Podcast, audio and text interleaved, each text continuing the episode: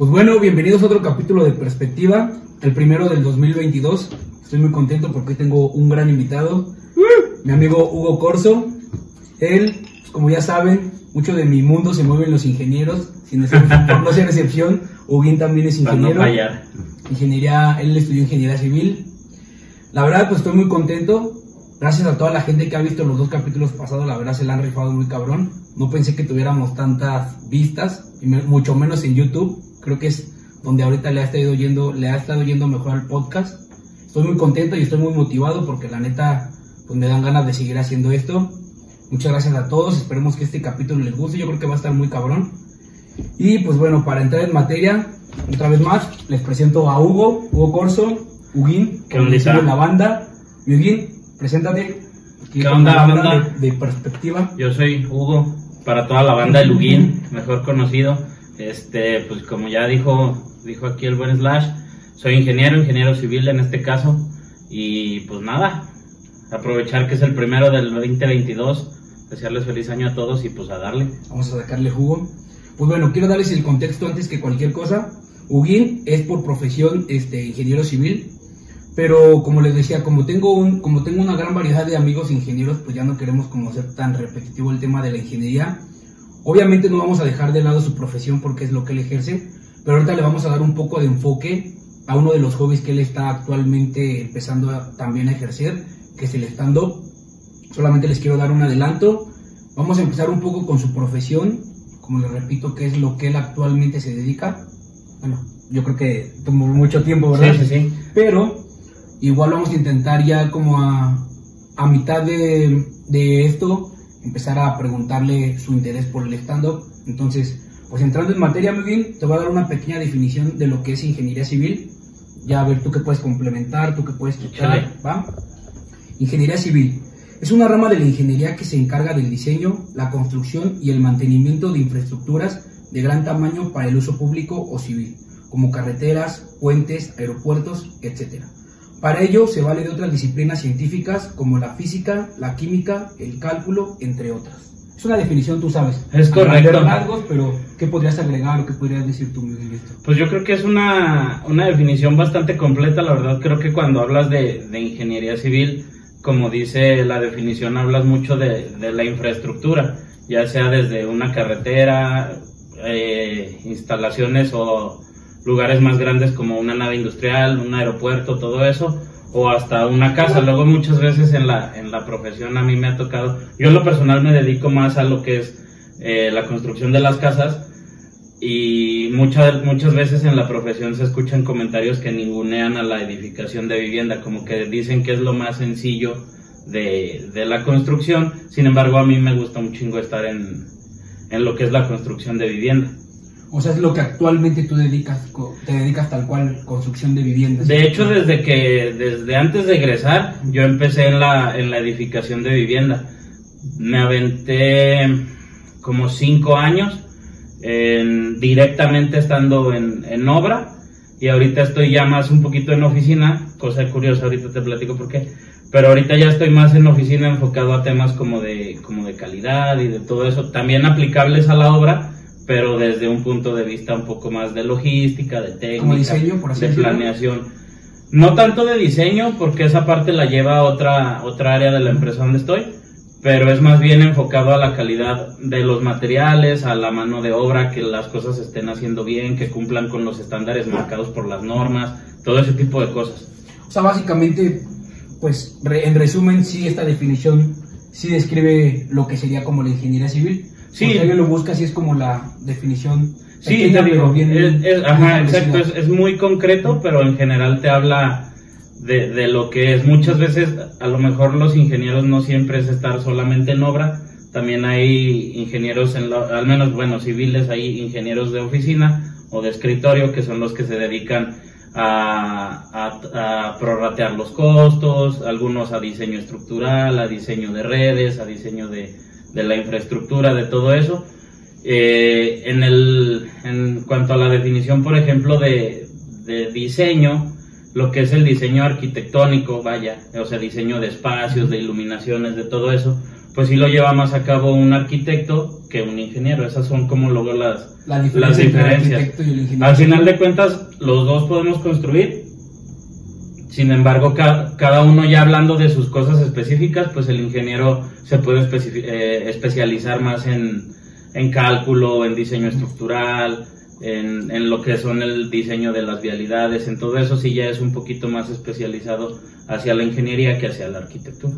Pues yo creo que es como cualquier ingeniería, ¿no? Que a pesar de que, o sea, tienes como algo específico, también me imagino que te puedes expandir en diferentes ramos, ¿no? Sí. O sea, no te puedes como, no, no tienes que estar a fuerza en algo. Que me imagino que es lo que tú te pasó, que me dices que ya ahorita estás más como en temas de, de oficina y todo eso. Sí, a pesar de que sigo enfocado a, a la vivienda, ahorita ya estoy viendo un poquito más la, la calidad de los procesos y los procesos como tal, que, que el estar de lleno en obra coordinando a la gente, pidiendo los materiales, todo ese tipo de cosas. Eso ya lo, lo dejé un poquito más de lado y llevo ahorita cosas más administrativas, más de procesos, pues.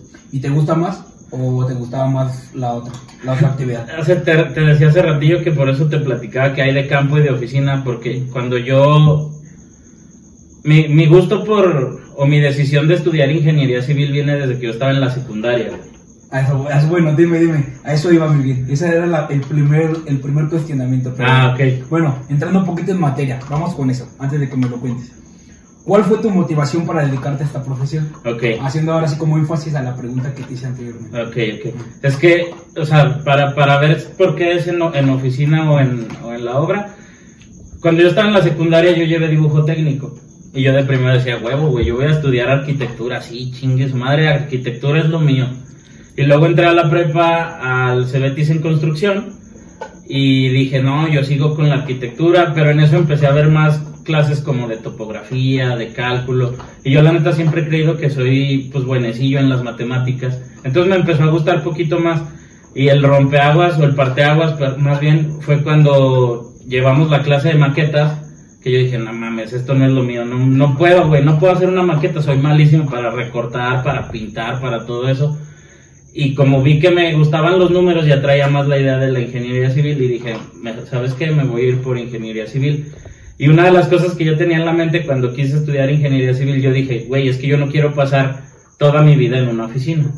Yo no quiero estar encerrado en la oficina de lunes a viernes. Este, la neta me llama la, la ingeniería civil porque pues andas en la obra y el cotorreo y demás, ¿no? Y así fue los primeros, si te digo, los primeros cuatro o cinco años que ejercí, este, sí me la aventé de lleno en obra. Y ahorita, a pesar de que me doy mis vueltas a, a las obras, ya estoy un poquito más en, en oficina. Entonces, por eso te digo, se me hace como la ironía Ajá. de que yo lo quería por andar más en campo y ahorita ya me ¿Cuánto estoy dedicando a la, a, la, a la oficina. Tiene seis años, cinco años. Rato. En este año se cumplen seis. Y este, ¿qué te iba a decir? Entonces, desde la prepa que llevaste tal cual dibujo técnico fue como tu como tu inspiración, por así decirlo, ¿no? Como que ya traías como esa espinita de decir, bueno, me dedico, como que esto estaría chido. Sí, es que en la, en la secu cuando, de hecho, estaba entre una y otra porque, por ejemplo, cuando estaba en el taller de dibujo, el primer año nos pusieron a dibujar muchas piezas mecánicas. Entonces yo, yo decía así, pues no sé, a lo mejor si estudio mecánica en la universidad, pues voy a hacer mucho de esto. O sea, como que me gustaba dibujar, pues. Pero luego nos empezaron a poner a hacer planos de casitas y nos enseñaron un poquito de la teoría de los espacios, de la iluminación, de la ventilación, todo eso. Y dije, no, como que mejor arquitectura, me gusta más dibujar un plano que dibujar una pieza mecánica.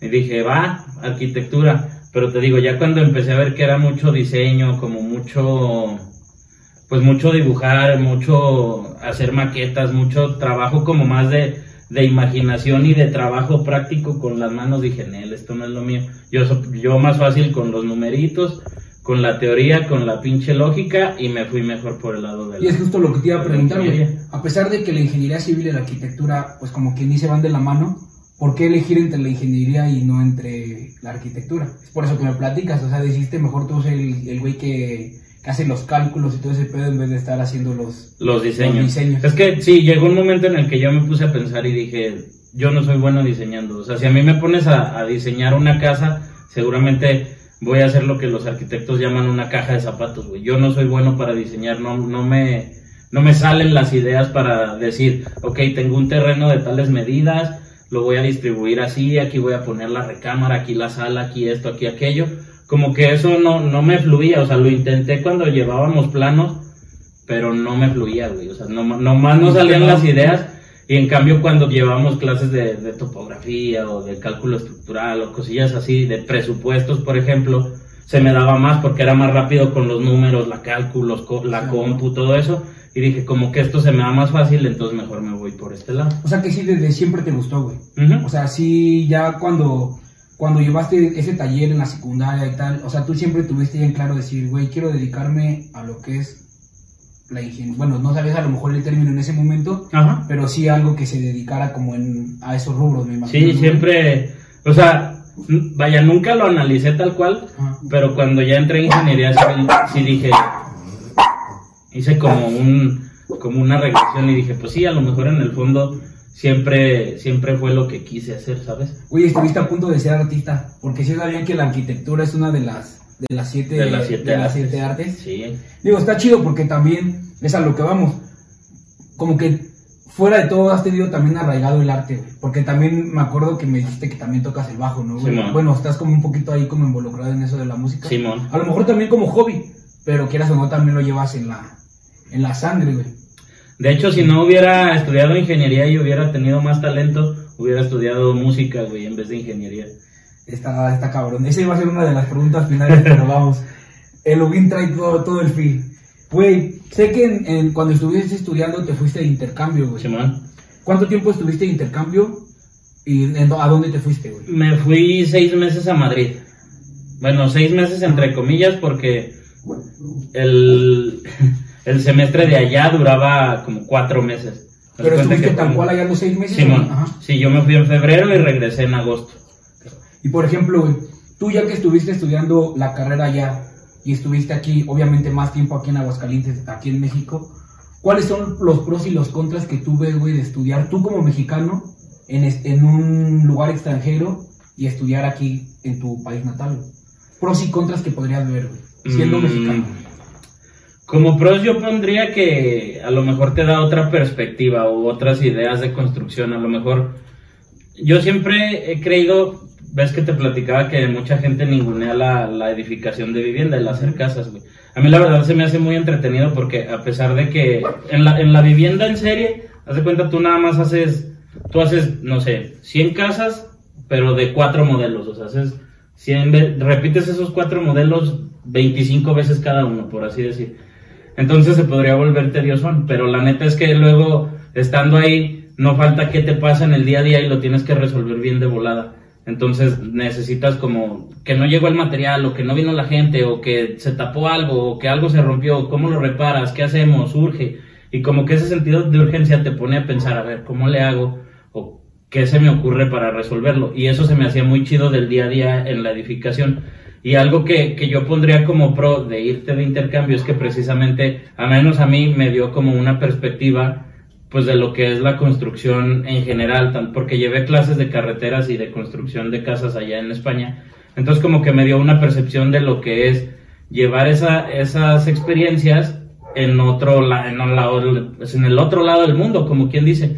Entonces, pues a lo mejor no me dio experiencia como tal, pero sí me ayudó a decir, alguna vez me llegó a pasar que dije, ah, en las clases de Madrid me acuerdo que vimos esto, hay que ver si se puede aplicar aquí. Y era de ponerme a revisar o ponerme a investigar si se podía hacer algo parecido.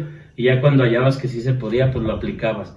Este, como que al menos a mí en lo personal me sirvió para saber que existen muchísimas más normas, muchísimas más formas de hacer este, las cosas aparte, bueno, así volviendo, pues, aparte me imagino que por ejemplo eso que dices está bien chido porque a lo mejor la manera de que te enseñan aquí en México es una, no sé, a lo mejor te dicen, bueno, tú puedes edificar esto de tal manera, pero a lo mejor estando de ese lado de allá, pues se dicen, güey, lo puedes edificar igual, pero de este lado. Sí, Entonces me imagino que eso también abrió tu panorama. Sí, y sobre todo porque son tipos de construcciones diferentes, o sea, aquí la neta pues tú sabes que en Aguascalientes no hay muchos edificios, o sea, últimamente están teniendo su auge las torres de departamentos, pero hasta hace, ¿qué te gusta? Cinco o seis años no era, no era algo que se estuviera volviendo tendencia aquí en Aguascalientes. Entonces, allá en, en, en Madrid sí se construyen muchos edificios, entonces lo, poqui, lo mucho o poquito que me llegaron a explicar de eso era como, ah, va, eso nunca lo había visto, ¿sabes? Eso nunca, nunca había visto cómo, cómo se diseñaba en, entre más niveles o cosas así. Que insisto, pues no lo vi muy a grande, no, no lo vi muy a fondo, sino que más bien fue a grandes rasgos porque eran materias de, pues, pues de, de licenciatura, no tanto de una, de una especialidad como tal. Entonces, como que te daba un poquito una percepción, no te cambiaba un poquito el chip. Por ejemplo, en las, en las carreteras también aquí es muy raro ya que se diseñe una glorieta. Al menos en clases no, nunca nos tocó diseñar una glorieta. Y allá yo me acuerdo muchísimo de esa clase donde diseñamos una glorieta, te, te enseñaban todo el tráfico. E, Eso aquí lo ves ya más en una, en una maestría de carreteras o en una especialización en carreteras. Pero en el tronco común, por así llamarlo, no ves cómo diseñar una glorieta. O sea que el nivel de estudios, digo, sí duele, pero sí es más avanzado allá. Mm. Yo no diría que es más avanzado, simplemente diría que está adaptado a las necesidades de allá. En algunas cosas sí es más complicado porque, por ejemplo, yo allá llevé la materia de estructuras y la mínima probatoria era 5, güey. En todas las demás igual era 7. Y esa era 5, güey, y el índice de reprobación de la materia era como del 80%. O sea, pero era porque era, era una materia muy cabrona, güey. Simón. Estaba muy difícil. Y a pesar de, o sea, a pesar de que aquí son materias también muy complicadas, allá las hacían todavía más complicadas, porque aquí como que te enseñan la teoría y mucho de la práctica, pero allá sí se metían mucho a la teoría enfocado a la, a la matemática, pues, a decirte, si el esfuerzo de tal material se calcula con tal fórmula, eh, haz de cuenta parecía matemáticas aplicadas, deduce por qué la fórmula se usa así. Y era mucha deducción, mucho análisis de, de las estructuras, pero no con resultados numéricos, güey, era mucho con resultados en fórmulas. Entonces, como que es, o sea, al final de cuentas eso supongo que te sirve para si llegas a una especialización o en una profesionalización, pues te lleva a deducir más rápido un resultado. Porque casi todo lo que, o sea, tiene que ver con fórmulas, y bueno, yo que estuve también en ingeniería, pues nosotros nos dimos cuenta que sí, todo lo que es como, un, como muy metódico, de que bueno, esto viene de tal, tal, casi siempre, como tú dices, te sirve más cuando ya estás en un doctorado, Ajá. que es como más investigación y todo ese pedo. Sí, que por pero ejemplo, como tú dices, a lo mejor, pues no cabe que algún día te va a servir, güey. Claro. A lo mejor ahorita no lo traes fresco, pero ya revisando a lo mejor algunos de tus apuntes, si es que todavía los guardas, güey, este, pues te pueden llegar a, a servir, ¿no? sí. ¿Lo has aplicado alguna vez, güey? Algo de allá que... Fíjate que sobre todo llegué a aplicar normas de, de seguridad. Aquí, será que las vieron en el semestre que yo me fui, pero cuando yo estuve allá vimos un montón de, de las normas AENOR, de un montón de, normativas, sobre todo para la seguridad del personal de obra y la seguridad en obra. Entonces, eso cuando yo llegué aquí a una obra, se aplicaba a- en mediana escala y tratamos de hacer que se aplicara en mayor escala, por ejemplo. O sea, en general, pues yo creo que sí tiene muchos pros, güey. O sea, porque a fin de cuentas aprendes ver, a ver como la perspectiva de tu carrera desde otro, desde otro ángulo, ¿no? Sí, totalmente. O sea, porque como te repito, no es lo mismo. O sea, obviamente no sin quitar mérito, porque aquí también hay profes que son muy, muy cabrones. Pero allá también hay profes muy cabrones. Entonces, si lo combinas, pues se hace una amalgama muy chida, ¿no? Sí. Pero, por ejemplo, algún contra que tú hayas visto, güey, que hayas dicho, no mames, no, como que esta parte de la universidad aquí no me gustó, no sé, güey. Mm, O eran más pros que contras, güey. fíjate que en los contras, pues a lo mejor eso, que, que era un poquito más la, la exigencia, pero, o sea, pues ese es un contra bien pendejo, es por, pues, por flojera o lo que sea, ¿no? Pero, no sé, como que siento que varios conceptos no los terminé de aterrizar, porque lo que sí es que allá van bien en chinga. Te pierdes una clase y te atrasaste un buen. Aquí a lo mejor un día te puedes perder una clase, entras a la que sigue y como que dices, ay, güey, ¿en qué me quedé? Pero como que te puedes recuperar. Y allá no, porque la bronca es que al menos las clases que yo llevé casi siempre eran de dos, tres horas. Entonces, pues íbamos bien en chinga. Y, eso, eso yo lo pondría como un contra, güey, ¿sabes? Ay, disculpen, pero cuatro fieras. Pero pues como dices, realmente no es como tanto un contra, ¿no, güey? Más bien es que no estamos tan acostumbrados a tener un ritmo de estudio así tan cabrón como ellos, güey. O sea, más bien a lo mejor yo creo que se te complicó un poco, ¿no, güey? Que llegaste y que dijiste, ay, güey, aquí pinche materia de dos horas. pedo. Pues sí, a lo mejor, sí, más bien yo creo que el, el contra que yo le vi fue eso, que no iba, no iba adaptado a eso. En una clase literal teníamos un pizarrón como los que se ven en las películas gringas, güey, de que el profe escribe en uno y lo sube y sigue escribiendo y luego se pasa al otro y así, güey, bien cabrón. Y, y ya no, no tanto como queja a las escuelas, sino más como hacia, pues hacia el alumnado, güey. Un problema que sí había bien cabrón era que los, pues los alumnos de ahí de Madrid, o sea, todos los españoles, como que nos abrían a todos los, a todos los extranjeros, güey. Lo que te iba a preguntar, güey, que si no hay discriminación de esa parte, güey. Fíjate, yo no siento que fuera discriminación, sino que más bien ya, yo, yo siento que ya en las, porque yo me fui en 8 de 10 semestres, güey, yo me fui en octavo. Entonces yo siento que en esa altura de la carrera yo creo los güeyes ya estaban fastidiados de recibir tanto, tanto, tanta gente de intercambio, que como que ya decían, mejor nosotros hacemos lo nuestro y los del intercambio que se hagan bolas. Entonces como que pedir ayuda pedir una asesoría entre compañeros era medio complicado, la neta, güey. Y aparte, pues como tú dices, a la altura de la carrera que estabas, güey, que te fuiste, que fue en octavo, pues como que ya todos tienen su círculo, ¿no, güey? Simón. No, yo hago mi, yo me junto con ellos tres, güey, para hacer este trabajo, con ellos para acá. Entonces tú llegas como nuevo, güey, y a lo mejor los Sí. que se fueron contigo, pues podían ser mexicanos, güey, pero también es como de, ah, cabrón, pinche sistema de estudios diferente, como adaptarte, pues me imagino que Sí, cabrón, entonces güey. pues, a pesar de que yo me fui con dos compas, güey, entonces, pues a pesar de que éramos tres y podíamos completar perfectamente un equipo, pues sí batallábamos en ponernos al corriente y en- pues nos íbamos jalando entre, entre todos, o sea, de, a ver, tú haces esto, tú haces esta tarea, yo hago esta tarea y ahí nos vamos repartiendo como quiera, ¿no? Pero sí lo hacía un poquito más complicado, te digo. Yo siento, de- desde, desde mi punto de vista, a mí me da la, la percepción de que, pues de que eso, de que ya estaban fastidiados de, de recibir este gente de intercambio, porque no sé, digo, pasa. Muchas veces, o muchos de los que se van o nos vamos de intercambio, porque también a veces me llegó a pasar, pues te gana el cotorreo, andas en otro país, quieres conocer y empiezas a hacer de todo y a lo mejor a veces descuidas la escuela. Entonces, si para esos güeyes eran sus últimos semestres, yo creo que no se iban a arriesgar a que el de intercambio les quedara mal con la tarea, ¿no? Sí. Y por ejemplo, güey, tu experiencia social en España, ¿cómo fue, güey? ¿Qué tal te fue en la vida nocturna, en, no sé, güey, salir a comer a algún lugar? Es como aquí en México, que a lo mejor el domingo vas igual a un centro comercial, no sé, güey. Sí, o sea, pues, pues es que es de saberle buscar, o sea, neta, nosotros los primeros dos meses, güey, casi no, o sea, salíamos como que siempre a los mismos lugares, güey. hasta que ya de repente empezamos a conocer a poquita más gente y fue donde empezamos como a, a que, por ejemplo, no sé, que el lunes hay tal promoción para ir a cenar y pues ya íbamos todos a cenar. O que el miércoles en tal antro hay barra libre de tal a tal hora y pues ya íbamos todos los miércoles a ese antro. Que los viernes hay no cover en tal antro y los sábados en tal lado y, y como que ahí ya empezábamos a hacer este conexiones un poquito ya con más personas, fue donde empezamos a conocer más gente y ya fue como que donde la empezamos a pasar un poco más chido. Si te soy sincero, la neta no... Yo, yo conozco mucha gente que dice, yo de allá de mi intercambio me traje 8, 10, 15 amigos, así de que siguen en contacto con gente de allá. La neta yo no, sigo en contacto con dos o tres personas porque te digo, como que siempre nos movimos muy en nuestro, en nuestro circulito.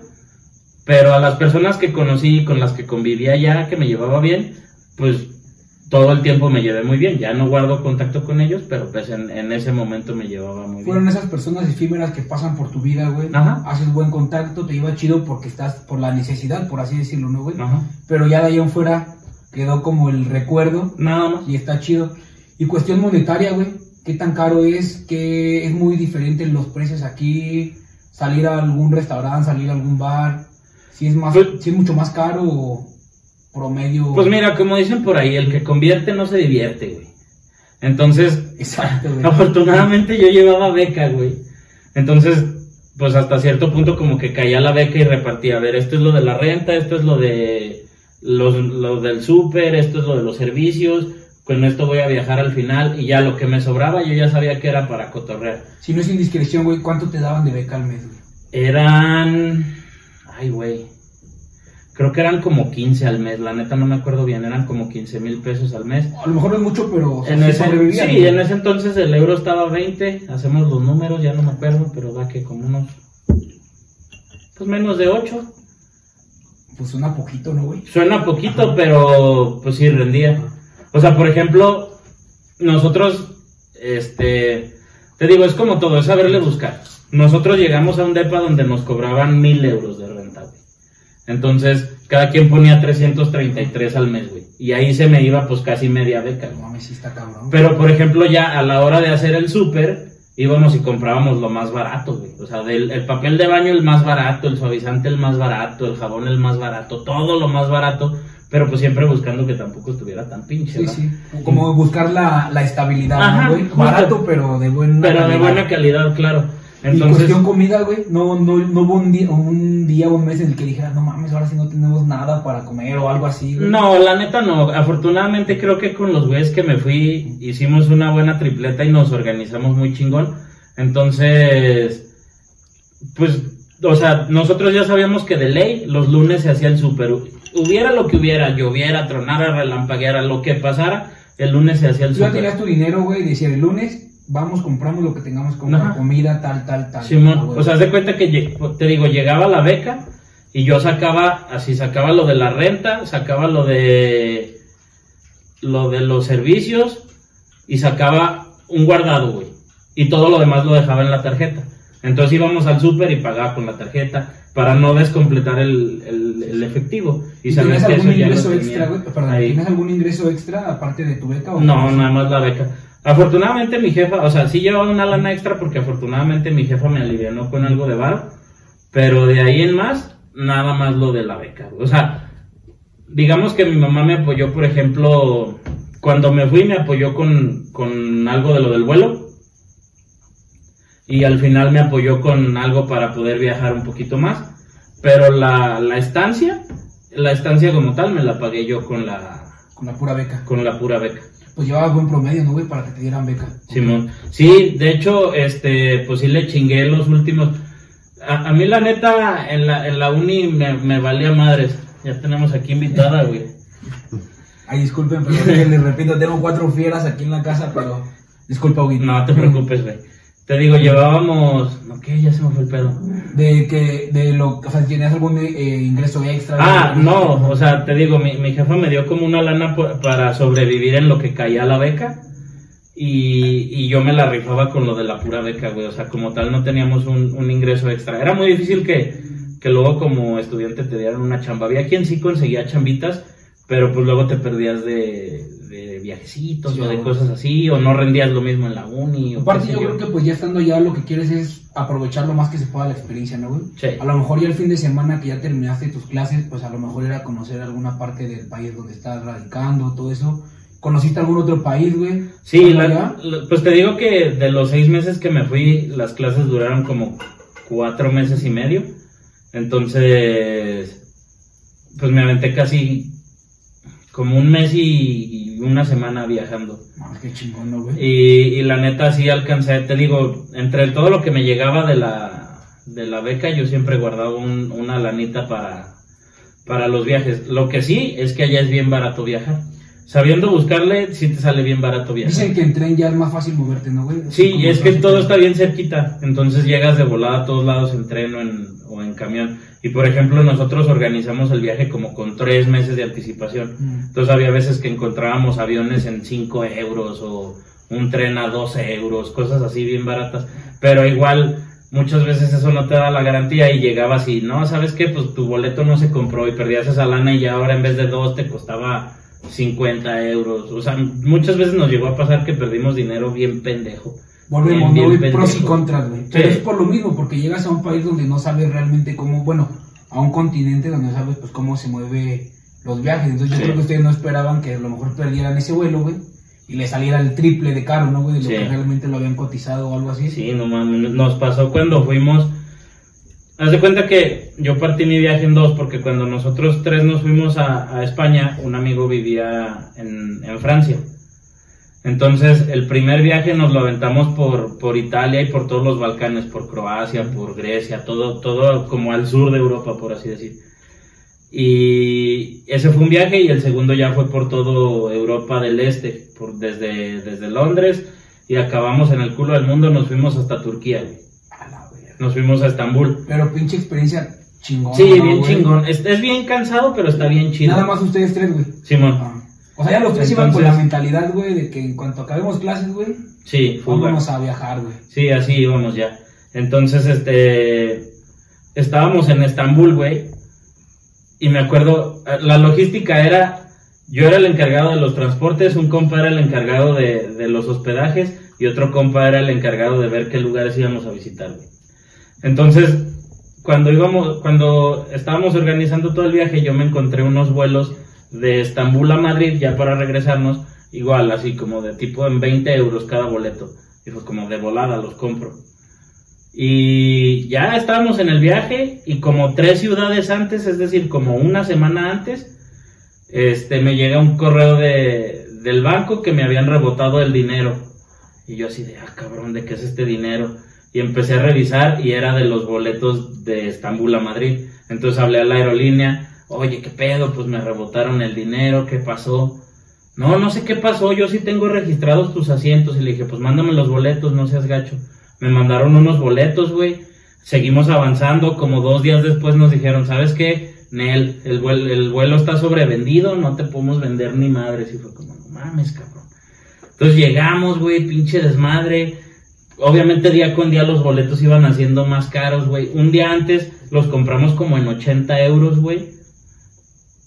Este, llegamos al aeropuerto y fue como, no, estos boletos no valen, no tenemos la transacción pagada. Y así just- casi, casi parece adrede cuando nos dicen la transacción no está pagada, le aparece la devolución a mi amigo el que pagó los boletos. No. Y fue como, no mames, cabrón. ¿Qué hacemos? Y ya nos dice la morra, pues hay un, vol- hay un vuelo dentro de dos horas, pero ya cada boleto vale 120 euros. Y fue como, no mames, cabrón. Güey, el cuádruple de lo que les había costado Sí, güey, o sea, imagínate. Entonces, pues, ese tipo de cosas luego como que te sacan de pedo porque no te las Pero esperas. creo que es la experiencia del viajero, ¿no, güey? Sí, Porque a lo mejor todavía estamos aquí platicando y ya dices, a lo mejor sí, güey, me gasté más dinero del que tenía pensado en ese vuelo.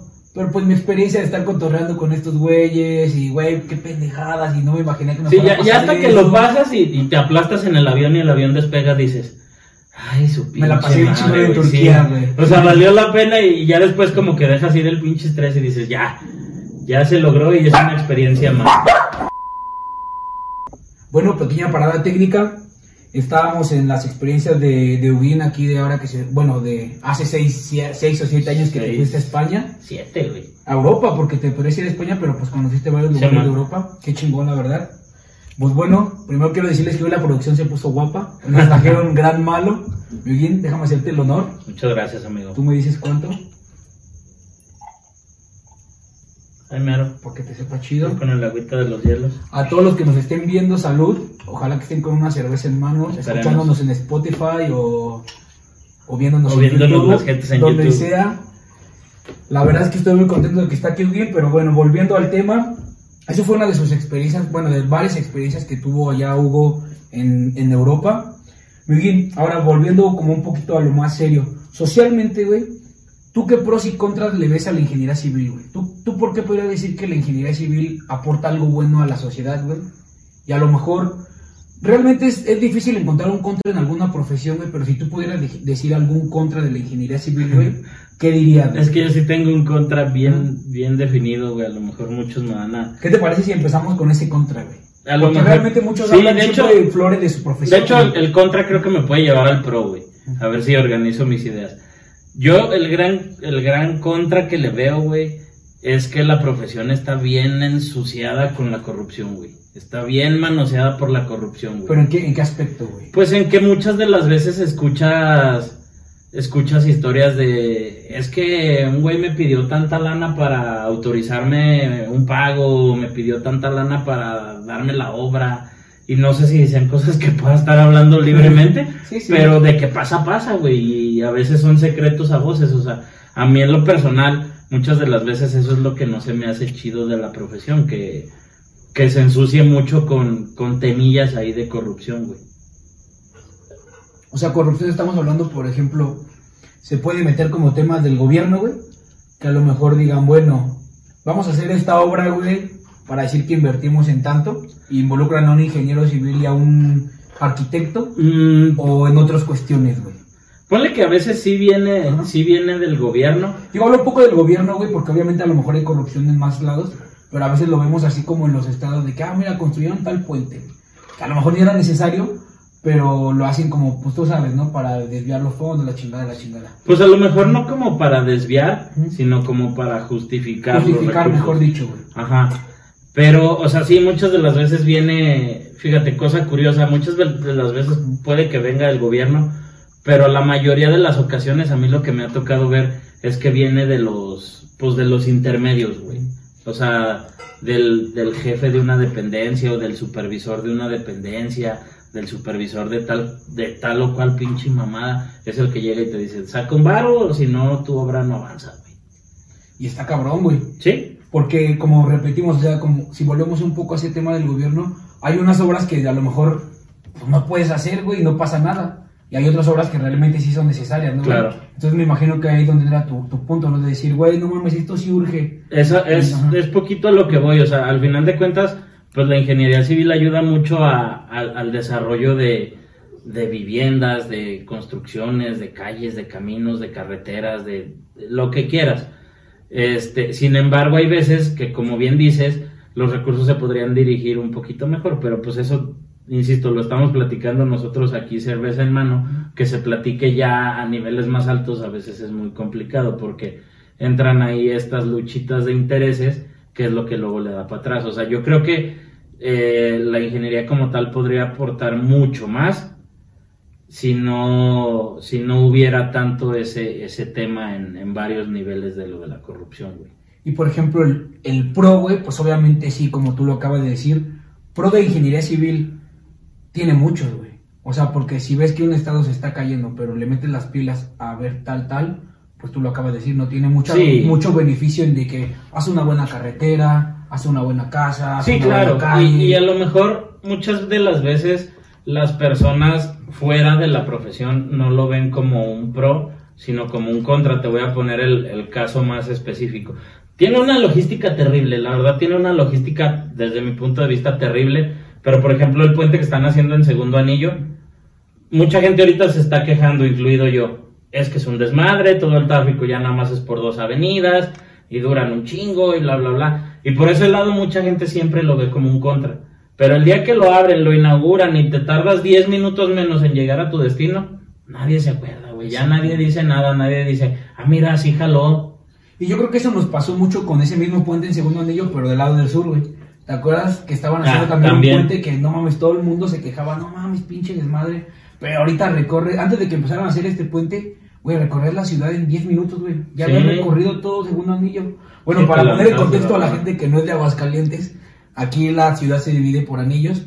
Ahorita están en una construcción, pues es grande porque ya lleva rato. Creo que está como desde julio del año pasado, ¿no? ¿Un poquito antes? Mm, poquito antes, como de mayo, por ahí, mayo, junio. Llevamos un rato y según esto estaba estimada, es- estaba eh, estipulada que terminaran como en diciembre. Ajá. Pero pues yo creo que no sé si lo alargaron más o qué pedo.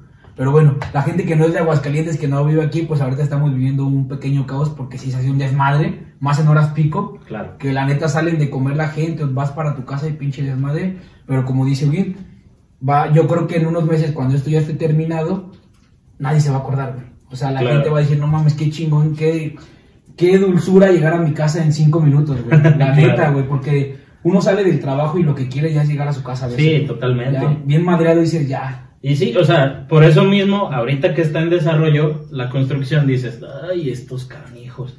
Pero ya cuando ya acabaron, llegas de volada y ya ni, ni te acuerdas de quejarte. Y Es ni das tanta- las gracias. tu si alegría, güey. ¿no? De decir, Ajá. ah, no mames, cinco minutos desde el INEGI hasta acá, güey, ah, qué chingonería. Sí, güey. claro, güey. Entonces, o sea, siento que la, la sociedad como contra muchas veces de eso.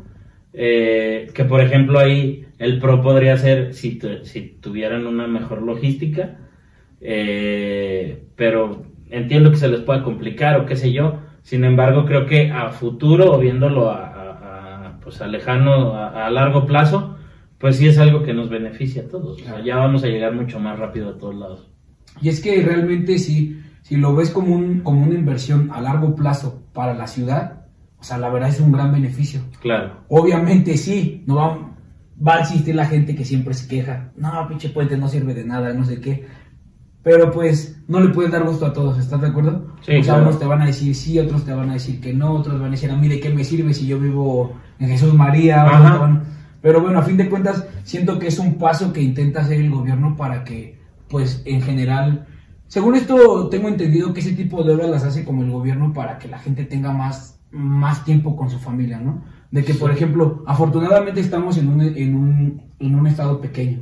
Entonces realmente no es como que tardes mucho tiempo en recorrer Claro. la ciudad, pero si tienes vías rápidas, pues disfruta Todavía más más, tu sí, tiempo. todavía más Entonces, rápido, claro. Pero bueno, muy bien, para cerrar con el tema de la ingeniería, güey, para entrar directamente como ahora lo- en, lo- en la segunda parte que estás empezando a ejercer. Ajá. Personalmente, güey, tú, ¿cómo te sientes ejerciendo esta carrera, güey? ¿Estás contento? ¿Te sientes pleno, güey? ¿Esperabas más de, de lo que ejerces? ¿Est- ¿Estás arriba de las expectativas de lo que esperabas, güey? Mm, buena ¿Estás en un nivel medio? Yo creo que estoy bien. O sea. mm, No sé, creo que no le podría pedir más. Y sin embargo, creo que podría dar más. O sea, como que tal ¿Tú vez. como persona o la carrera o la Pues profesión poquito de ambas, o sea, creo que a lo mejor yo pod- podría buscar para hacer más. Eh, pero pues no sé, o sea, yo en general me siento contento con lo que estoy haciendo. La verdad, no ha habido un solo día que yo diga, puta madre, hubiera estudiado otra cosa. güey". Ejerciendo como tal, ¿cuánto llevas, güey? Como ingeniero ya ejerciendo. Como ingeniero desde el 2016, cinco años, pero Ay, yo empecé a trabajar desde 2015. O sea, ya tenías tú como, 2014. como un trasfondo antes de, de ejercer Sí, pues me como aventé tal, mis- como el prefijo de ingeniero. me aventé mis prácticas y cuando las acabé me quedé en la empresa otros seis meses y cuando me gradué me ofrecieron quedarme ahí ya fijo. O sea, que en esa empresa, ¿cuánto llevas, güey? No, ya, ahorita ya me cambié. Ah. En la primera empresa duré como cuatro años y en la que estoy ahorita en tres semanas cumplo dos años. Güey, pero en chinga, ¿no? Sí, de volada, güey. Luego Ah. de repente pienso así digo, ay cabrón, ¿a qué hora se fue tanto tiempo? Sí. ¿Y si te ves ejerciendo, y si te ves ejerciendo como ingeniero lo que te resta de vida, güey? Sí, o sea, si algo cambia los planes no lo descarto. Si todo sigue enfocado a la ingeniería también está bien. Estás a gusto, güey. Ah, por ejemplo, a mí me gustaría poner, yo siempre he dicho, tengo un par de años diciéndole a, a uno de mis mejores amigos que a mí me gustaría poner algún negocio propio, pero no enfocado a la ingeniería. O sea, si yo hago un negocio, no me gustaría que mi negocio fuera enfocado a la ingeniería, pero a lo mejor yo tendría que seguir trabajando en la ingeniería para alimentar ese negocio. ¿Cómo que te gustaría poner, güey? La neta no sé, nunca lo he pensado. O sea, solamente digo que te- tendría que ser algo fuera, pero no sé qué. Tienes mente de artista, güey. Sí. Porque la neta, o sea, por ejemplo, yo que tú sabes, güey, yo que me dedico a la música, espero que llegue el día en el que ya me pueda dedicar al 100%, pero ahorita en lo que esto crece, pues tienes que tener otro trabajo. Claro. Tienes, tienes que que tener un sustento para poder hacer lo que, lo que quieres. Pero bueno, esperemos que les haya gustado esta parte, porque la neta estuvo bien interesante, estuvo bien chido porque, y, oye, o sea, indagamos bastante, güey. Sí. Entonces, la neta, me gustó bastante cómo estuvo este pedo, pero muy bien vamos a entrar con el pedo del stand-up, ok.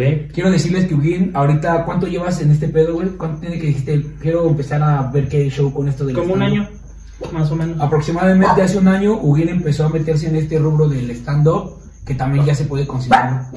No está estipulado en las siete artes, pero la comedia siempre ha sido, güey, es un soporte para el alma, ¿están de acuerdo, güey? O sea, todo el mundo, cuando ríe, güey, la serotonina que desprendes es como, ah, güey, no, es que chingonería estar con una cerveza riéndote de algo que te Sí, causa claro. gracia, güey. Es increíble, güey. Fíjate, güey, te voy a leer algo que yo busqué de stand-up, güey.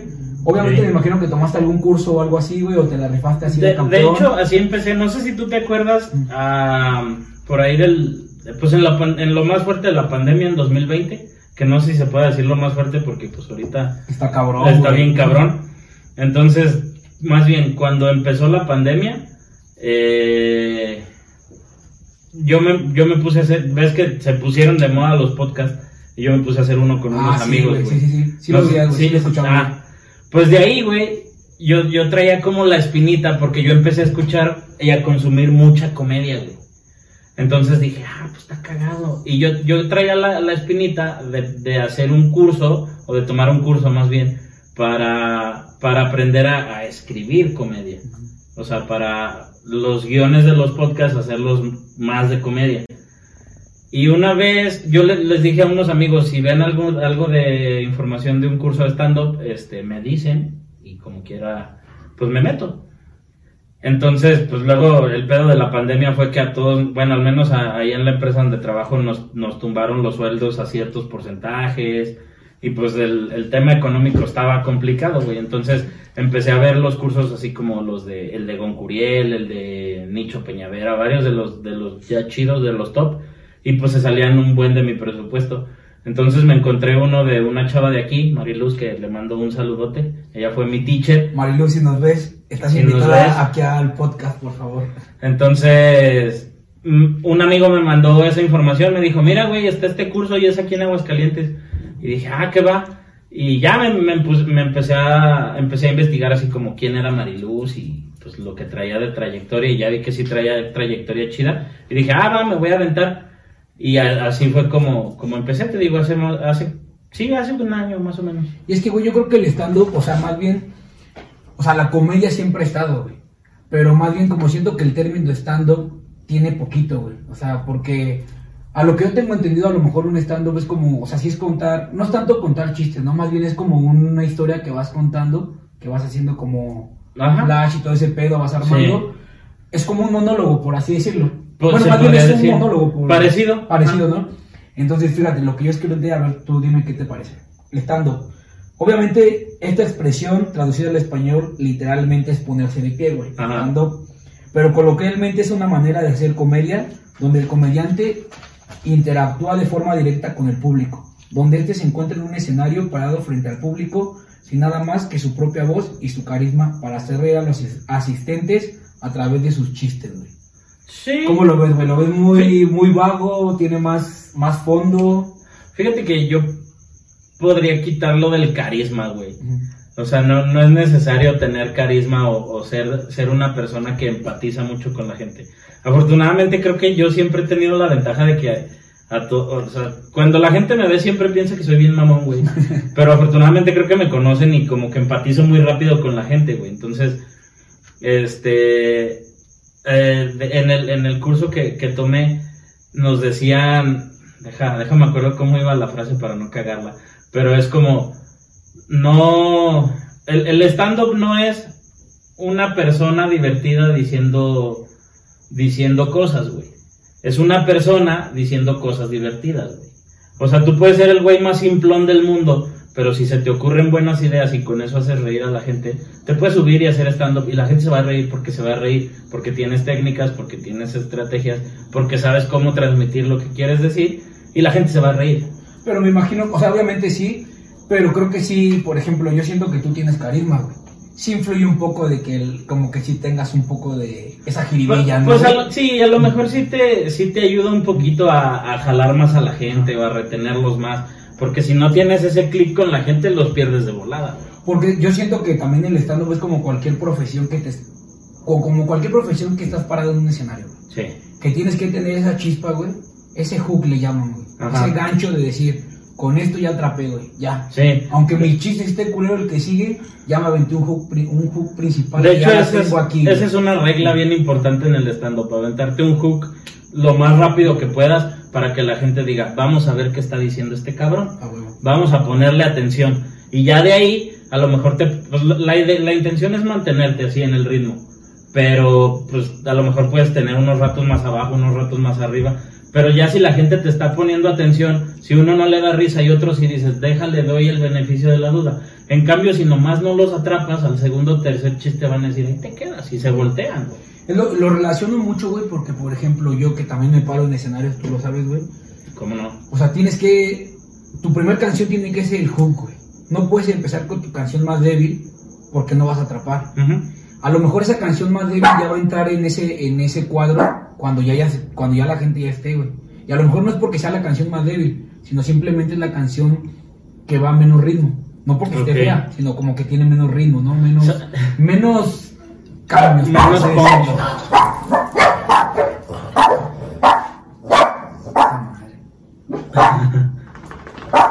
entonces yo lo edito, güey. Pero bueno, volviendo, decíamos, güey. O sea, tienes que tener un buen hook, güey, para cuando estás enfrente de un público. ¿Sabes en qué disco siento que pasa mucho eso? Toda la vida lo he dicho, a lo mejor lo has escuchado. el Unplug de Soda Stereo, ¿lo has escuchado, güey? Claro, güey. Tenemos mi productor que está atrás de la cámara, güey, sabe de lo que hablamos, güey. Excelente. Sí, yo en lo personal siento que ese disco tiene mucho eso, güey. O sea, empieza, empieza con la de La Ciudad de la Furia, si no mal recuerdo, o empieza con otra. No recuerdo la verdad. No me acuerdo con cuál empieza, pero haz de cuenta, empieza con una muy arriba y luego te suelta una muy tranqui. Y luego te vuelve a subir y luego te lleva más tranqui. Y luego te vuelve a subir, luego te lleva más tranqui. Y al final las últimas cuatro o cinco canciones es un pa, pa, pa de que Pinche se mantiene arriba en un, en un ritmo bien chido. Güey, y es que, ¿sabes qué? O sea, lo chido de esto, güey, es que, por ejemplo, tú compartes ese sentimiento conmigo, güey. Tú sabes, güey, que una vez que te bajas del escenario alguien te dice, güey, no mames, ese chiste que te aventaste estuvo cabrón. Sí. ¿Cómo te vas, güey? Porque puede, puede, puede haber 100 personas, güey. Pero con dos o tres que te digan, güey, te la rifaste bien, cabrón. Sí, Güey, la neta uno sí. como, uno como, como artista, güey, por así decirlo, te vas contento. El otro día platicaba feliz, con, con un amigo que es músico, se llama Silo, el Silo Montañez. Este, estábamos en una pedilla y el güey le pidieron que empezara a aventarse unas rolas. Y no me, al final se aventó una suya, una que, que él hizo. Y pues todo el mundo así como, no mames, que va, güey, a huevo. Le aplaudimos todos y fue como, eh, aviéntate otra, güey. Y ese día ese güey me dijo una frase que es bien cierta, güey. Ese día me dijo, güey, tú conoces los escenarios, tú sabes que bajarte con un aplauso es lo mejor que te puede pasar en el día. Entonces yo Sí, ya no voy a tocar más, güey. Y la neta sí es cierto, güey. Y estuvo bien cagado porque dos días después me tocó ir a un show en Santorum, güey. Y me pasó exactamente lo mismo así. En mi último chiste la gente se destrampó, aplaudió, se cagaron de risa y dije, ya, con eso me voy. A huevo. Te bajas, te tomas tu chela bien a gusto, güey. Dices, Sí. güey, hice la noche. Porque, güey, aparte cuando vas empezando en este mundo del arte, tienes que estar consciente que de 10 personas que te van a ver, a 7 no les vas a gustar. Sí, claro, güey. O sea, tienes que estar consciente, güey, de que no eres el güey que ya está arriba. Tienes que estar consciente de que lo que tú estás creando, güey, es algo nuevo, güey. Nuevo te estoy hablando entre comillas porque realmente no hay nada nuevo, güey. El arte es... O sea, el arte es subjetiva cuestión de que siempre tú tienes una inspiración. Simón. Pero tú intentas ponerle tu parte, güey, tu, tu toque. Que, te- que digan, ese güey es Jesús Monroy, ese güey es Subin, ese güey Sí. es así, ¿no? Entonces yo creo que tú me entiendes, güey, que como te digo, si de 10 personas que te ven, 3 te dicen, güey, ¿cómo estás en Instagram? güey? A veces ¿Cuándo con va a tu una. otro, exacto, güey, ¿cuándo va a ser tu otro show, güey? Sí. Güey, y por ejemplo, yo, yo he visto tu, no me ha tocado ir a ninguno, güey, por cuestiones de que a veces chocamos, Ajá. pero por ejemplo he visto que has vendido boletos, güey. Sí. ¿Cómo se siente que alguien te diga, güey, véndeme un boleto? Ah, pues está bien chido. Güey, está bien chingón, Sí, la neta está bien chido, güey. Y, y, o sea, cuando empiezas está bien cabrón, güey. Y la neta yo creo que, y tú sabrás compartirlo, el mayor pinche respeto y la mayor admiración y agradecimiento para las personas que te acompañan a los primeros shows, güey. Porque ya es empezar a pagar, es empezar a soltar la nita.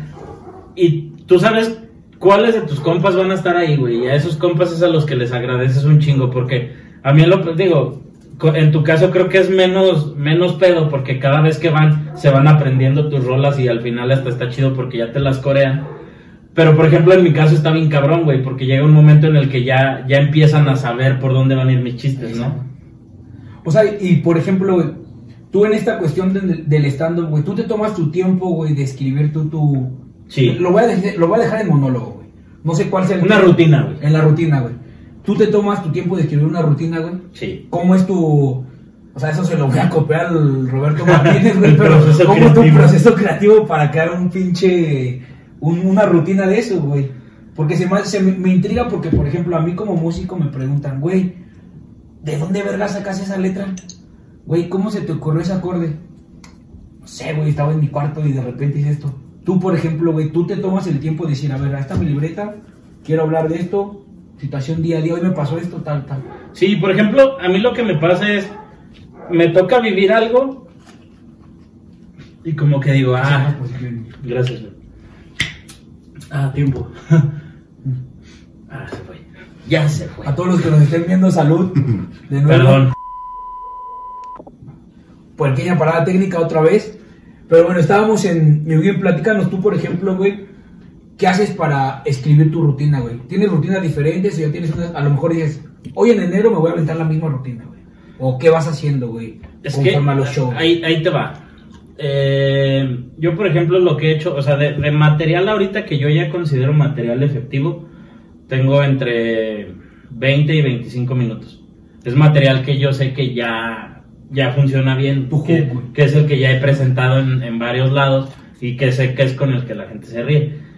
Pero por ejemplo, no sé, se me ocurre, hace, hace un mes tuve la, la suerte de ir a Ciudad de México Sí, vi, güey. De hecho, Y- te iba a preguntar de y eso. por ejemplo, se- eh, estando allá se me ocurrió a- hablar de los chilangos.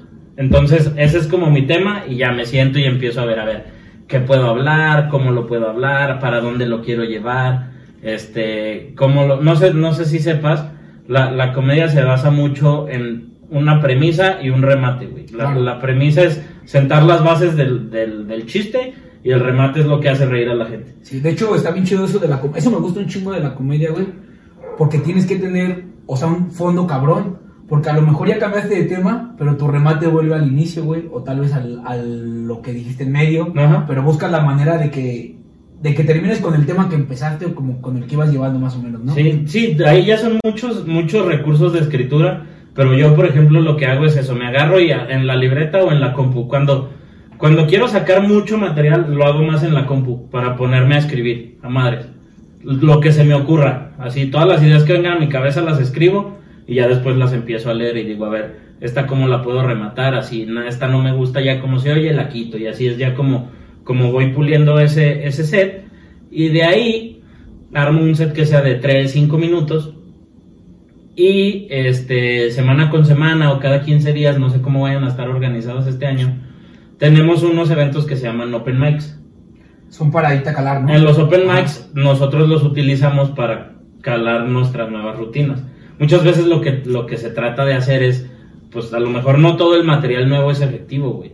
Pero entonces a lo mejor tiras uno de los nuevos, uno de los calados, dos de los nuevos, uno de los calados, para que de todas maneras la gente se mantenga ahí atenta y que sea un buen parámetro de si se rieron, no se rieron, qué tanto se rieron, dio mucha risa, no dio tanta risa. Y ya después con lo que, con lo que viste en el, en el Open Mic, me regreso y acomodo ideas o le muevo a la rutina y es como he ido armando, en un año es como he armado estos 20, 25 minutos. Tengo el conocimiento, güey, porque yo también consumo mucha comedia, de que los open mic son justamente eso, ¿no? O sea, por ejemplo, a lo mejor llega alguien que también está empezando como tú. Porque realmente un año, güey, estás de acuerdo que vas empezando. güey. Sí, claro. O sea, entonces llega alguien que está al mismo nivel que tú y te dice, güey, a lo mejor, ¿sabes qué? Remata de esta manera. O a lo mejor tal. Bueno, no sé si aquí en Aguascalientes... No sé si aquí en Aguascalientes se llama igual, güey. De que a lo mejor se den consejos como entre la gente que Sí. está incursionando en ese pedo, güey. Sí, de hecho eso nosotros lo llamamos lo llamamos tallerear. A veces lo hacemos ahí mismo después de los open mic o antes, no sé. Pero es eso, así como de, oye, en esta rutina que traes siento que esto podría funcionar, cálalo. O, o entre, o por ejemplo, el otro día me junté con algunos de, de mis compas del colectivo. Este, y llega alguien y dice, traigo esta idea, la quiero llevar por este lado, ¿qué sugieren? Y empezamos, no, pues es una lluvia de ideas. Yo diría esto, esto y esto, y a mí los talleres se me hacen muy chido porque se me hacen una, pues como una, una peda entre compas, un cotorreo entre compas. Porque muchas veces, no sé si te has fijado cuando estás pisteando con tus compas o en una plática normal, como que em- empiezan con la carreta hacia alguien o hacia algo y esos chistes se van yendo cada vez más lejos, como que cada vez los van complementando y los van llevando más allá y más allá y más allá. Eso luego pasa muchas veces así como tengo esta idea, traigo ya esto, pero le quiero meter más, ¿cómo ven? ¿Qué hago? Y es como, no, pues mira, a mí se me ocurre esto, no, de eso di esto, y así empezamos entre todos a imponer las ideas y ya eso te va dando una, una estructura un poquito más, pues, o mejor definida, más bien dicho. Y por ejemplo, güey, entre lluvia de ideas, güey, eso está bien chido porque te voy a decir, así como me lo platicas, siento que no hay envidia, güey. O sea, que a lo mejor tú ves a alguien que está a tu nivel y dices, güey, eres muy bueno. Solamente esto remátalo de diferentes maneras, a mi punto de vista, ¿verdad? Ya que tú tomes el consejo, pues es diferente. Pero me imagino que sí se avientan como de, güey, como que ese chiste no es tan chido, güey. Mejor. Sí, O sea, sí está o sea, chido, pero a lo mejor no lo estás manejando de la manera correcta, güey. Al, al menos yo en lo personal siempre trato de ser así. A mí nunca me ha gustado, mm, ¿cómo decirlo? Pues como truncar o demeritar o no sé, la, la creatividad de los demás, güey. O sea, a mí, a mí en lo personal se me hace culero que si alguien escribe un chiste, yo no voy a, decir- a llegar a decirle, no da risa, güey. Y ya. No, a, a mí no me gusta dejarlo Está ahí. muy crudo, ¿no? Simplemente le podría decir, eh, no me gustó el remate, pero lo puedes hacer de tal forma. A, a mí se me ocurre que lo puedes rem- rematar así, cálalo luego en un open mic a ver si te funciona. Eh, hay quienes toman el consejo, hay quienes no. Entonces, pues es, es entrar en esa sinergia de también aprender a escuchar opiniones, saber que no, o sea, se puede ver como que te están criticando tu material, pero pues si te están diciendo no es bueno, no es bueno, o sea, porque yo en lo personal soy alguien que se ríe de todo, güey. Yo me río de todo y hay veces que si algo no me da risa es como, güey, come on. O sea, ni a mí me dio risa que me río de todo, cámbiale poquito. Pero, güey, por ejemplo, es difícil, ¿no? Porque, o sea, yo siento que tengo, no sé, un humor pendejo, güey. Y también soy de las personas que suele reírse mucho, güey. Pero siento que por lo mismo, güey, hay veces que no me causa tanta risa a veces otras cosas, güey. ¿No te pasa a ti, güey, que de repente sientes que por lo mismo, y más ahora que tú ya te dedicas como a este pedo, a lo mejor como hobby, pero ya lo estás ejerciendo, güey, que dices, no mames, no, como que ese güey no es tan gracioso, güey. O sea, a lo mejor no se lo dicen. Mm, pero sí, no te sí pasa, güey, de que no mames, como que. Sí, pasa que luego dices, ay cabrón, este güey, qué pedo, güey.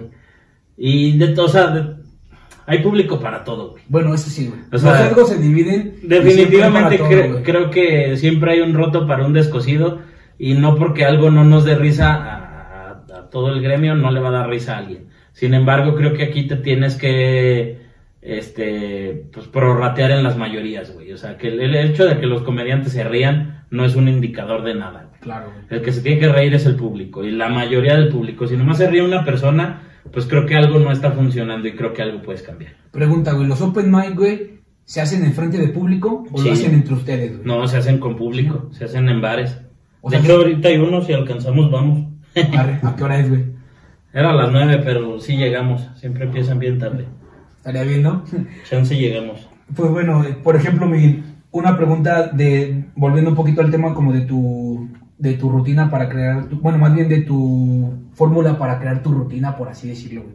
Tú practicas, güey, así como, ¿cómo decirlo, güey? Te grabas, te ves ante el espejo y ves la manera de cómo, cómo hacer tus facciones, güey, cómo decirlo, en, cómo, en qué mood hacerlo, güey. Fí- Fíjate que a mí siempre me han recomendado lo del espejo y nunca me ha gustado, güey. Te da cringe, güey. Sí, sí, me da un poquito de cringe. O sea, el, el verme en el espejo o el ver mis videos me da cringe, güey, porque siento como que el, el de arriba es otro Hugo, ¿sabes? O sea, el del escenario es otro Hugo, no que sea mil veces diferente al que soy yo, pero sin embargo, pues trae otro ritmo, trae otras cosas. Y, y como que sí somos, pues, poquito diferentes el de allá que, que el que soy yo. Pero sin embargo, lo que sí hago es escucharme. O sea, me grabo, en- a veces me grabo en video o a veces me grabo en puro audio y escucho. Sobre todo para escuchar la retroalimentación de las risas. Si no se ríen, lo quito o lo mejoro. Y si definitivamente no me gusta el resultado final, lo quito. Porque aparte, o sea, yo creo que otra cosa, güey, el escenario te da adrenalina, güey. Sí. ¿Estás de acuerdo que no es lo mismo tú verte al espejo, aunque te cause lo que te cause? Tú puedes estar en el espejo y recitarlo de tal manera, o volverlo a recitar, o volverlo a recitar. Pero ya estando arriba, güey, hay Sí. veces que tú lo planeas de una manera, pero como con la adrenalina de la gente, lo planeas de una manera bien diferente a como lo tenías ensayado, güey. Simón. Pero yo creo que es parte de lo, de lo, ahora sí que de la dulzura, güey, ¿no? De la belleza de estar en un escenario. Sí. De que te dejas llevar por, por todo el ambiente que te está, pues que te está consumiendo, güey, por Sí. así decirlo, güey. Te ha pasado que la adrenalina te deja llevar, güey. Algo que yo siempre le digo a la gente y parece mame, güey, pero sí es neta. Muchas veces yo padezco pánico escénico, güey. No mames. O sea, me subo y yo me siento bien nervioso, güey. Tra- trato de no transmitirlo, sin embargo me siento bien nervioso. Hay veces que hasta siento que tengo el micrófono así a tiemble y tiemble, güey. Y te digo, trato de no transmitirlo, pero sí hay veces que me siento bien nervioso. De hecho, en tu episodio anterior escuché que dijiste algo que está bien chingón, güey, y sí es bien cierto. Que, que es eh, yéndonos a esto de la adrenalina, que luego los escenarios te drenan la adrenalina, güey, y te bajas y es como, ay, cam- te bajas cansadísimo, güey. O sea, así sean 20 minutos, una hora, lo que sea que dures. Hay veces que yo en lo personal me bajo cansadísimo y ya dices, ya fue un boom de, de adrenalina bien chido. Pero a mí la adrenalina casi siempre me juega, por lo regular me juega en las dos. Hay veces que me juega hacia el lado del nervio Y la que me encanta un chingo es cuando me, me juega hacia el lado de la seguridad. Porque hay veces que en cuanto salgo y agarro el micro, como que me da el putazo de adrenalina hacia arriba. Y agarro mucha confianza y me aviento. Y esas son las noches que luego me va bien chido. Sí, güey, primero que nada, muchas gracias por escuchar mis capítulos, Ya sabes, que va, güey. Pero sí, güey, la neta, la gente no me cree, güey, porque a veces me dicen, güey, ¿cómo puedes bajar cansado si nada más tocaste, güey? Es que no sabes, güey, o sea, la energía del público que está, y más cuando te apoyan, güey, güey, te sientes con la piel chinita, güey, sientes Sí. cómo se va drenando todo y dices, güey, no mames, qué manera. Y aparte haciendo algo que te gusta, dices, güey, mi corazón se está drenando de una manera bien positiva, güey. Ajá. Es como cuando vas al gimnasio, güey, que escuchas música, estás haciendo tu rutina y mira, sin pedo, güey. Baja, ah, la mames, qué chingón, güey. Y es parte del escenario, güey. Dejarte Sí. llevar por la gente que te está apoyando, güey. Pero bueno, muy bien. Vamos a cambiar un poquito de tema. Bueno, no del tema del stand-up, pero como tal, güey. Te voy a poner un top 5, güey, sin que me lo descri- describas por qué, pero un top 5 de tus comediantes favoritos, güey, de stand-up, güey. Si puedes poner, a lo mejor, mexicanos, güey, para que pues la gente que no esté como tan empapada del stand-up de otros países, güey. De hecho, yo comedia, comedia gringa no consumo mucho. O sea, me ha aventado algunos especiales de Netflix de comediantes gringos, pero por lo regular sigo mucho la comedia mexicana. Este, si te tuviera que dar un top 5, verga, buena pregunta. El primer lugar yo creo que sería Alex Fernández, güey. Uno de los primeros acercamientos que tuve con el stand-up sería eh, eh, fue con Alex Fernández, entonces yo creo que pondría ahí a Alex. En el segundo lugar pondría... Es que no, no, no los quisiera quemar en segundo y tercer lugar, pero a lo mejor en segundo lugar pondría a la cotorriza. güey. Tal cual, güey, la cotorriza. Ajá. O sea, es que lo que, lo que traen Ricardo y, y Slobo me gusta bastante, güey. Y por, por ellos fue uno de los que empecé a consumir de- así de primerito. Cuando empezó la pandemia yo empecé a consumir mucho a leyendas legendarias, a ellos y el podcast de Alex Fernández, güey. Entonces eso fue como lo que me empezó a arrastrar hacia la comedia y ya de, de ahí empecé a, a escuchar a otros más. En el 3 pondría a Richie O'Farrell. Me gusta mucho lo que hace Richie O'Farrell en el escenario. Este, pues el, el, el acting que hace, cómo cambia los modos, cómo hace caras, cómo grita. Todo eso que hace Richie O'Farrell en el escenario me gusta bastante. Eh, en el 4 pondría a Carlos Vallarta. Creo que Carlos Vallarta a veces está medio infravalorado el güey. Y en el 5, buena pregunta. El 5 siempre es el más difícil. Sí, después es que ya ahí dices, verga, ¿quién dejo afuera, güey? Mm, Escamilla, güey. no sé. Fíjate que... Yo no soy tan fan de Escamilla, güey. A mí me gustan mucho los programas de Escamilla, güey. Por ejemplo, el de leyendas. Ajá, Me gusta como tal, él como es como conductor, güey. ajá. Pero su stand-up nunca me ha gustado tanto, güey. Ya. Es, es que yo era muy fan de, de Escamilla. O sea, porque obviamente, pues, Escamilla fue el pionero Es un referente bien entonces... cabrón. Es el polo polo Le, de le- le- le das el lugar que tiene, pero yo no lo pondría en mi top 5. Mejor en el 5 pondría a. A Solín, güey. Solín se cuela sin pedos a mi, a No mi conozco, top güey. 5. ¿No lo ubicas, güey? El güey tiene, hace un podcast con otro vato que se llama Alex Quiroz, que se llama Al Chile. Anda mucho en el crew de la cotorriza, güey. Este. Tuve la fortuna de verlo el año pasado aquí en Aguascalientes y no mames, güey, el ritmo que trae ese cabrón. Su, su, su pluma a lo mejor no es, no es lo mejor porque varios chistes ya los había escuchado en otro lado, pero el cómo los dice, güey, a mí me convenció un chingo para decir, este cabrón es una pistola, güey. Está perro, güey. Este cabrón es una pistola. Yo me reí un chingo con ese güey. Un chingo, güey, como no tienes una idea. De los que he visto en vivo, la neta es el que más me ha gustado y yo creo que por eso se cuela ahí al, al top 5 fácil. O sea, trae un ritmo muy cabrón, güey. Sí. ¿Qué va? Pues fíjate, güey. Voy a regresar un poquito al tema, güey, de, de, estar en un escenario, güey. Si tú pudieras definir, güey, como en tres palabras, güey.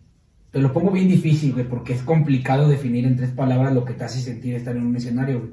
Pero si tú pudieras definir tres, cuatro palabras, güey.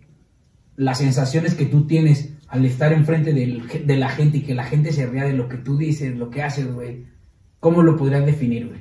Mm, O a lo mejor no en tres, cuatro palabras, pero a lo mejor un, una síntesis, güey, de algo que te Pues, podría definir. pues es que si te lo puedo definir como en, en palabras sueltas, la primera definitivamente sería la adrenalina.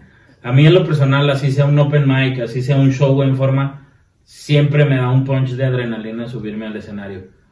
En segunda sería mucha satisfacción. La neta me da un chingo de gusto cada que veo a la gente reírse de mis chistes, porque digo, ¿qué va? O sea, que alguien se esté riendo de lo que, de lo que estoy diciendo, pues se me hace muy chido.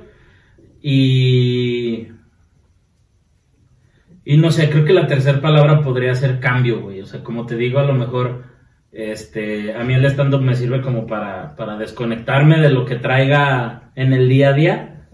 Y por ejemplo, los días de open mic agarro y una hora antes ya no hago nada, me empiezo, o en los días de show igual una hora antes ya no hago nada, trato de meterme como en un mood muy tranquilo, de empezarme a desconectar de todo el estrés de la chamba, de la casa, de lo que sea. Y, y siempre trato de, en el escenario ser otra persona.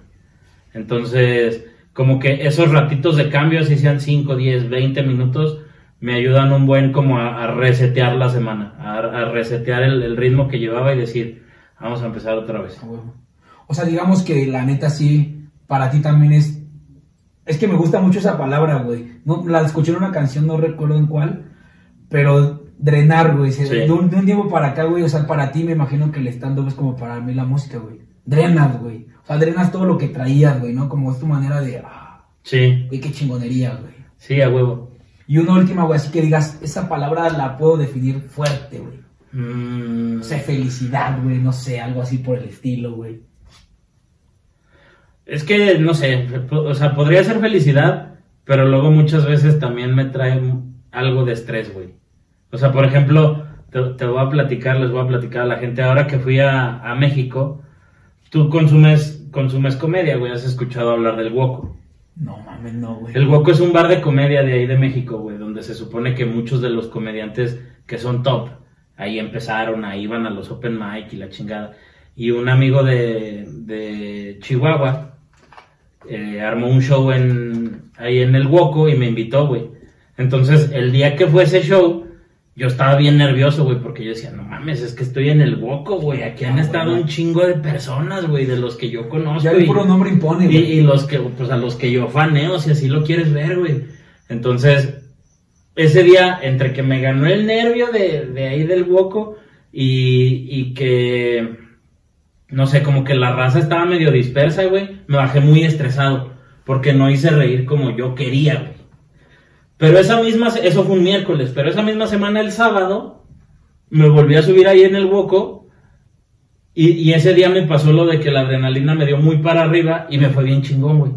Entonces, entre que fue la adrenalina y a lo mejor que ya me había quitado el estigma de es que es el Woco, como que me ayudó a que ya entré más tranquilo, ya entré más confiado, ya había estado ahí y de volada y salió muy bien. Entonces, te podría decir que felicidad, porque casi siempre es felicidad, pero también ha habido dos que tres que me bajo y es como, ay, güey, hoy no fue, no fue una buena noche, pero pues creo que esas no buenas noches todos las hemos tenido. Yo creo que aparte no tener una buena noche, güey, es como cuando tiene- es como cuando dices día bueno, día malo, güey.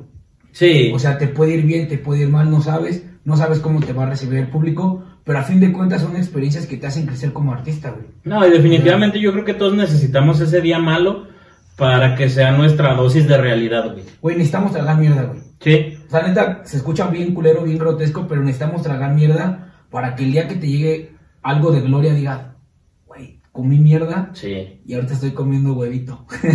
Ya, no, güey, no, no es así como un manjar, pero ya dices, bueno, Sí, ya, ya, ahí me, va, ya ahí me va. van apreciando de una manera diferente, güey. Claro. Güey, vamos a. Va, bueno, ya casi para ir cerrando, como con este pedo del stand-up también, güey. Tu mejor experiencia en el escenario, güey. Sea en Aguascalientes, sea en el DF o en algún escenario que te hayas presentado. Mm, Que la pudieras decir, fue mi mejor experiencia porque la neta me bajé y fue, no sé, güey, sentí que hice reír a toda la gente que estaba aquí, güey, no sé. O por algún otro caso, güey, a lo mejor no hiciste reír a nadie, güey, pero tú sentiste que diste un show bien cabrón, Yo, yo creo que han sido dos, güey.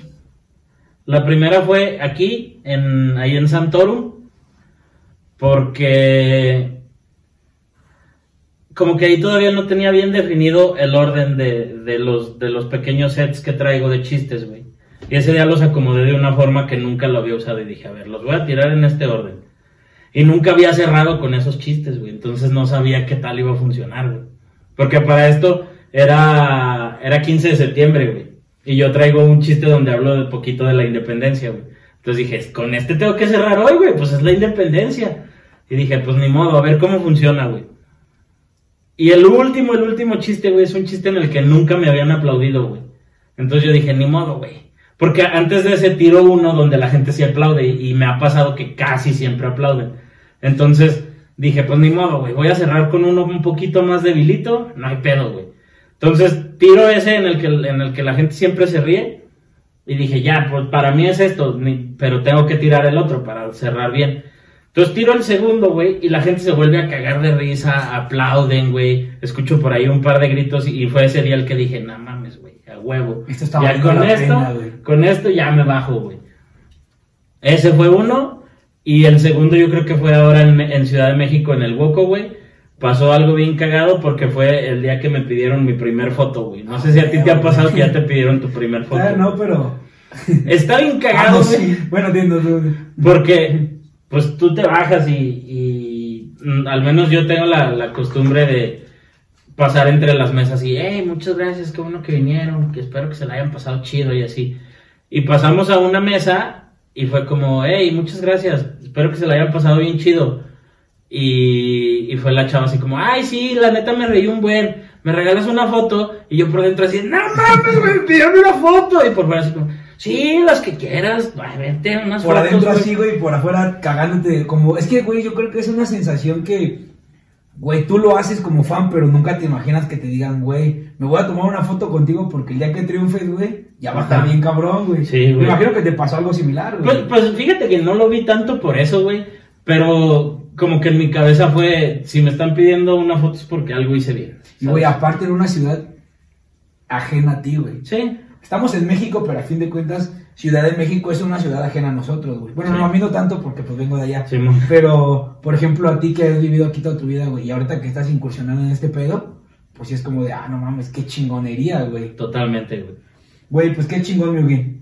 Fíjate, güey. Para cerrar ya literalmente con este tema, güey. Bueno, no con tal como este tema, pero mira, güey. Dejando a un lado el stand-up, güey, y a un lado tu profesión, güey. Porque eres ingeniero por profesión, güey, estando de corazón, güey. De corazón.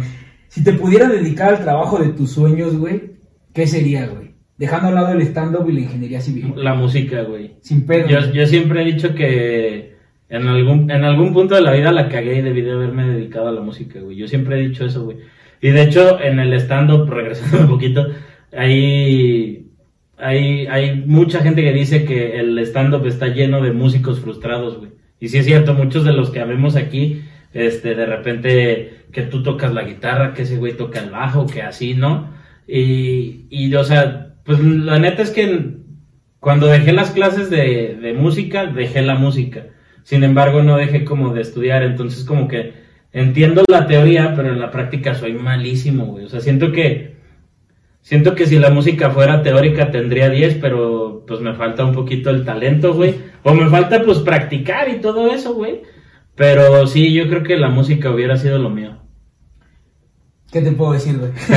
¿Qué te puedo decir? Yo la neta que, yo, tú sabes que toda la gente que me conoce y que tal vez nos ha escuchado, güey, pues saben que yo dejé mi carrera, güey, a más de la mitad, güey, para dedicarme a esto. A huevo. Y no me arrepiento ni un solo minuto de mi vida, ni un solo segundo.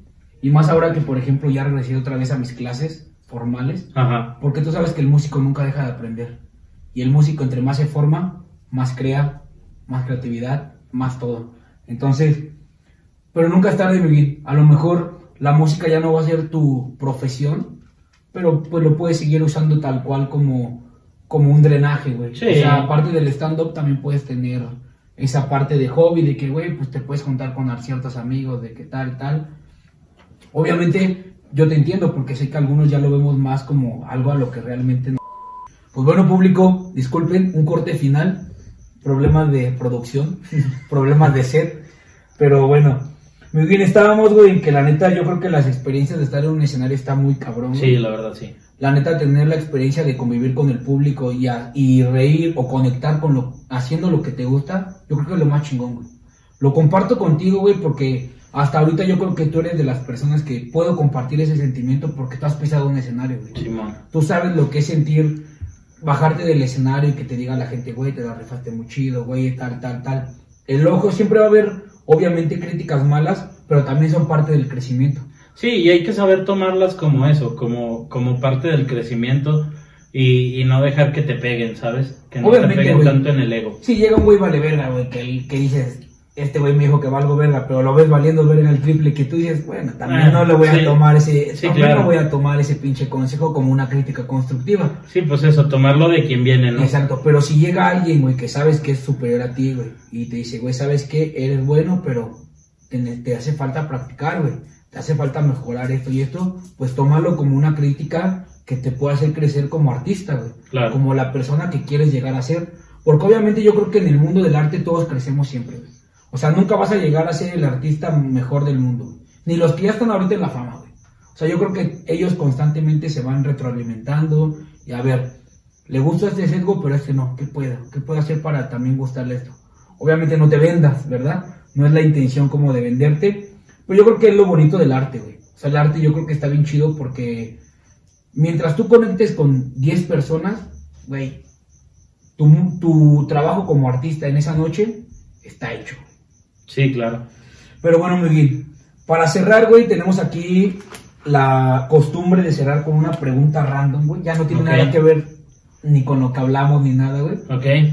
Esta pregunta dice más o menos, güey.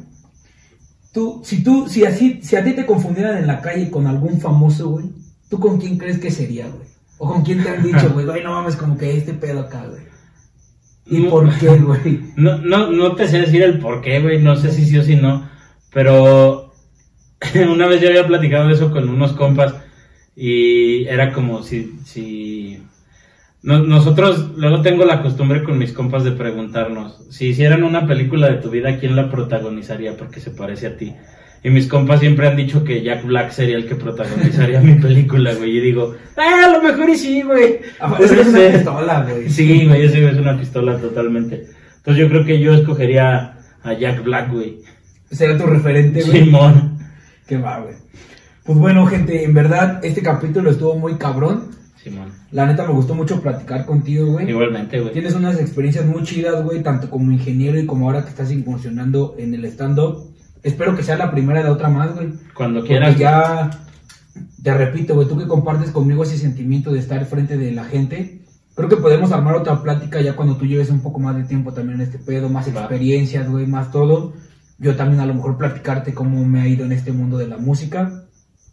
Y pues, Miguel, algún consejo que le quieras dar a la gente, güey, sea de vida, sea motivacional, lo que sea, güey, de que tomen un chingo de alcohol, no sé. Algún consejo que tú les pudieras dar a la gente que nos escucha, que nos ve, güey. Mm, pues que no se detengan a hacer las cosas que quieren. Yo tengo una, una de mis frases favoritas y es la que tengo como como eslogan en, en casi todas mis redes es si te da miedo hacer algo, aunque sea hazlo con miedo, pero hazlo, güey. O sea, no te quedes con las ganas de nada. Si, si te gusta cantar y crees que puedes cantar, inténtalo. Si te va mal, pues, eh, no sé, estudia, practica, eh, mejórate cada día. Pero que por miedo no sea, o sea, que por miedo no te detengas. Que, que, que, que te detengan tus limitantes físicas o, o lo que sea, pero que lo que no te detenga sea el miedo. La actitud, güey. Sí, sobre todo eso, o sea, te puede detener, digo, yo, yo podría decir, no mames, yo quiero subir el Everest, dude. ¿Really? Pues no, güey. Pero no dejar o no decir que va a ser por miedo, güey, sino porque a lo mejor, pues no mames, no puedo, güey. Pero entender sobre todo eso, el, el no puedo contra el no quiero por miedo. Hay que saber las limitantes, güey. Sí, Porque hay una frase bien chida que dice, güey, la limitante te hace sacar lo mejor de ti. Simón. ¿Por qué, güey? Porque si tú sabes que estás limitado a esto, por ejemplo, en este caso, ¿no? Que estamos empezando a grabar un podcast, que la chingada y eso. Si tú sabes que tu limitante es no tener un micrófono y eso, güey, pues ni pedo, güey. Rífatela con lo que tienes, güey, con lo que sabes que puedes hacer, pero no dejes que tu actitud te diga, güey. Pero obviamente también hay que ser, hay que ser, este, sinceros con uno mismo, ¿no? Claro. O sea, decir, bueno, como tú dices, a lo mejor quiero cantar, güey, pero sé que fumo 20 cigarros diarios, güey, pues también, Ajá, también o sea, pesa lo poquito, ¿no, Entonces, güey? no, y a lo mejor eso dices, ok, quiero cantar, pero estoy haciendo esto que no me ayuda, pues empieza a cambiar de a poquito para que tu meta final sea poder llegar a cantar. O sea, a lo mejor, como dices, el ejemplo del cigarro, pues bájale al cigarro y luego métete a clases de canto o busca clases en internet. La maravilla del internet ya es que hay clases de todo. Entonces, pues capacítate, inténtalo, inténtalo, inténtalo, inténtalo. Y si de plano dices, nomás no me convence el resultado, pues bueno, a lo mejor de ahí no eres.